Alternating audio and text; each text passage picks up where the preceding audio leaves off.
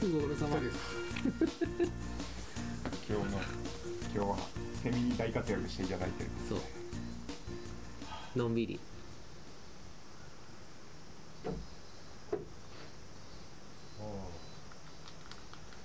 まず太鼓でも叩きますかどうぞどうぞガラガラガラガラガラして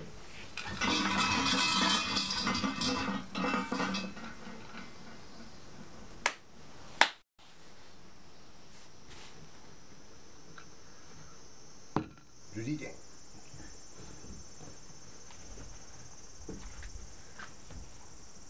今見たけどここ昭和51年に改修してるんだねああそうっすねでほらここルリデンってう名前ついてるんですけどこれあの薬師神社肘折八景って江戸時代に読まれたんうんうん短歌集の中で薬師神社ってなんかなんかルリなルリ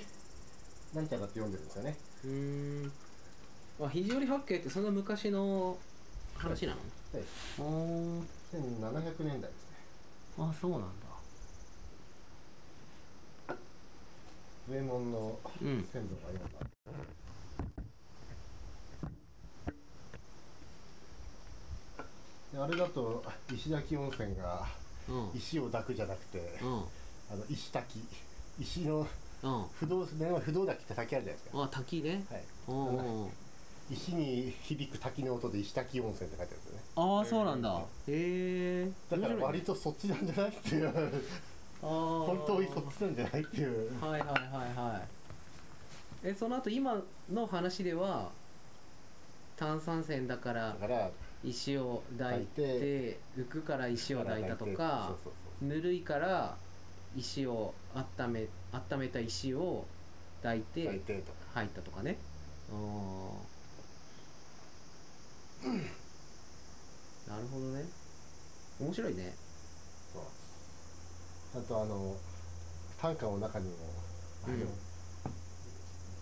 あの山山や山に響く石滝ってか石の滝って書いてあるああう肘折八景ねそうちょうどちょうど8個あるから肘折の日の八角形を一面ずつおおそれいいね乗るんですなんかでも一回そんな話を聞そんな話を一きし回したたねんですうん私が肘折八景ねで新肘折八景うんでこれで2個作れるじゃない かってそうだ英気が来たからちょっとまたお便りをなんか読もう かな蜂がいますよ蜂が英気が来たからえー、っとねお便りを紹介しますイェイ神奈川県にお住まいの湯治場ネームともさんからいただきましたありがとうございます肘折温泉の歴史についていつも楽しく聞いております湯治場ラジオでもお話をしていましたが肘折温泉の歴史いろいろといっぱい面白いことがあるようですがそれを知る術がなかなかありませんふと思ったのですが旧郵便局舎を利用して肘折温泉の歴史の展示などなどができたら良いのになぁなんて考えたりしておりましたちょっと湯治ばらしからぬ観光スポットにできたら良いのになぁと勝手に思ってみましたがいかがなもんでしょうかということでいただきましたありがとうございありまがすとごうざいますそれなはかなかね、ええ旧郵便局舎の利用は難しいんですけどそうそれができるならもう私たちが 好き放題やってるはずなんですけど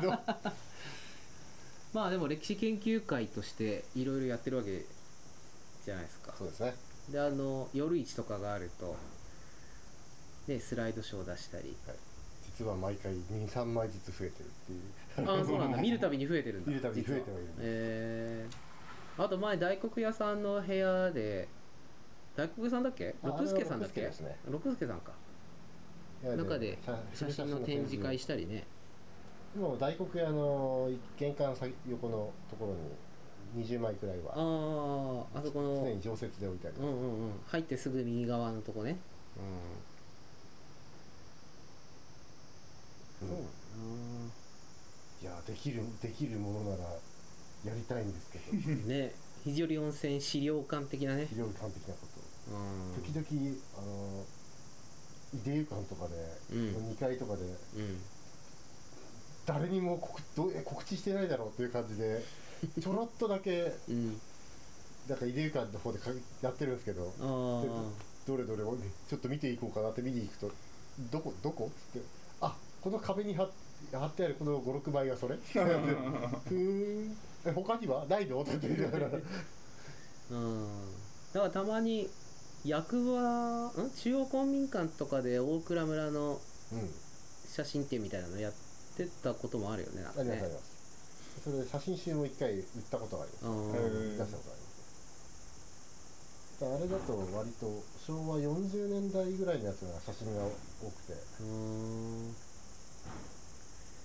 いやーねその頃は写真面白いんですよね。そうなんだよなそういうの展示できるところあればなそうーだって思うよねそうなんです。いや、池遊館でやりたいからって思ったこともあったんですけど、うちんょっとあの、使用り使用料で断念しました。使用料かかる んだ。使用料かかる使用料とかねそうだよなかかるよな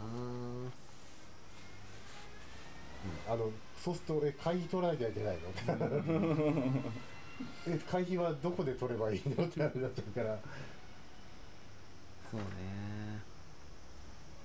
いやなんかいろいろ写真とかねいろんなデータはあるんだろうけどそれをね見れる場がなかなかねないからな一応ホテイヤにはその写真をうんうんまとめたものが、うんうんファまあファイルファイルしてうんうん誰でも見れるようにまとめたものはうんありますので、ホテイヤに行けばねホテイよろしければホテイヤに 行ってあのこけしの棚の下に置いてありますからそう今ちょっとデータベースを非公開でデータベースをちょっと作ってるけどあまだそれ写真送ってないうんああまあ全然なんかあそそれれはをデータベースのそのアクセスうん権をもらもらったら入れる、うんその辺をなんかね映像も含めてちょっと集めてどこかでなんか見れるような形にできないかなーっていうのもちょっと裏で進めていきたいなーって思っているんだけどなああとこの間この間役場じゃないや中央公民館に行ってあのなんだっけ1ヶ月前ぐらいに発行された大蔵村人物人物伝あはいあれをねちょっと買ってみたまあ全然読んでないけど ペラペラっと見たらなかなか面白そう面白そうっていうか伝蔵とかねそう伝蔵私書きました あ絵機描いたの 執筆者が執筆者なのただ私が書いたんですけどあのちょっとあのいやうんあのこれ誰が聞いてるんだっけ あのちょっと文章がおかしいなと思ったところは私もあれおかしいと分かってるんです、うんであれ私が書いたやつを向こうで書き直したらうんなんかそこはその2つ「だが」をか2つ重ねちゃダメじゃないとかそういうのが結構あいろいろ構成が入ったそうの構成が入ったけど、うんいや構成入った結果「だが」が2つ重なったり、んしかししかしがしかしの後に あれが重なったんだったりするからえー、こう読んでみようじゃあ英気は何その伝蔵さんを描いたの私は伝蔵と太平ですああ多平さんあへーえはいそうそうあれまだねちゃんと読んでないけどねであれについてあのいや今日その頼まれたところからあの他にも肘折のうんなんか人物がちょっと不足今不足してるから、うんうんうんあの誰かもう何でもいいから書いてって言わうれて、んととりあえずあのおたおさじべさじべかけさじべって言われて自分ちそう自分ちのうちうちあの1台で何かすごいことをしてるなんて特にないんだよね、うんあの何代かにわたってこうやってる仕事が多いからなって言っていいきそれでもいいから書けって言われてうん書いたんですよ うんで書いて持って行って持って行ってその発行を発だった時にやっぱり1台で何かしないとダメ だからって全全部カットされてじ人物じゃないとそう 個人じゃないからダメってうんせっかく書いたのに全カットされてえー、あれ肘折の肘折に関係してる人は何人ぐらい出てんのあれにはえー、5人くらいかなうん結構な数だったよねでもあれね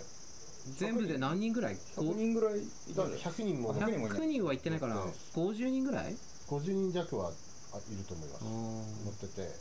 肘折からは多分56人ブエモンブエモンタヘイレンゾ金兵衛うんうんくらいかなうんそのくらいししか出てないかもしれないレンゾーさんはこけし、なですうんあそうそうで俺こけし関係、ま、いやそそれを言ったらですよ私こけし関係であの奥山雲七まで帰ってくれって言われたから、うんこれ柿崎伝蔵柿崎東五郎奥山雲3人書いたんです よ3人書いたらこけしについてねう3人分書いたんですよ、んうんそしたら柿崎伝統で全部まとめられち ゃって後半の話これ奥山運七の話なんだけど結局個人の話じゃないじゃんってい う結局個人の話じゃないじゃんってあ出しちゃったからねそれが公式文書になっちゃうへえいや読んでみようちゃんと歴史はこうやってうん歪められていくんいや一応あのあの柿崎伝統の項の中であの息子柿崎藤五郎は何とも書いてなかったこ途中からこう藤五郎の話にすり替わって、うんその後その弟子の奥山運七がそのまたすり替わってっていう感じでなるほどね長いんですよ 伝統の項だと3人分あるからうんうんうん500円で販売中です 中央公民館で買えあ中央公民館でね買おうと思ったらね会計は役場ですって言われてねあなんかちょっとめ歩かされためんどくさ そうだまあでも英樹がさこうやって歴史とかいろいろ詳しいからさ肘折の場合はなんとなく俺らも興味を持ってできるけど分かんないと本当に全然何も触れられないまま終わってくよねそうですね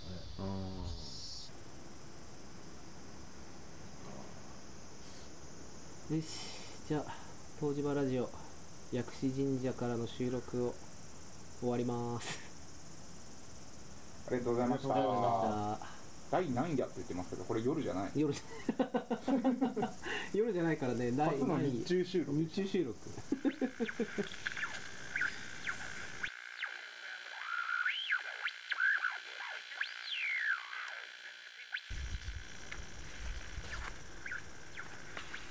いやなんか明日あの東芝ラジオ女子会が女子会発動するらしいじゃないですからしいですねどうなるんだろうなと思っていや昨日エリちゃんとお話をしたらさ、はいや俺はあのセッティングだけするからあとよろしくねって言ったのえーって司会いないんですかいやいないよってむっちゃんが言うにはエリちゃんが回すらしいよっては言ってきたからいすごい不安しかないうわ俺すっげえ楽しみなんだけどもうね収録したやつ聞くのが楽しみこれどうなるんだろう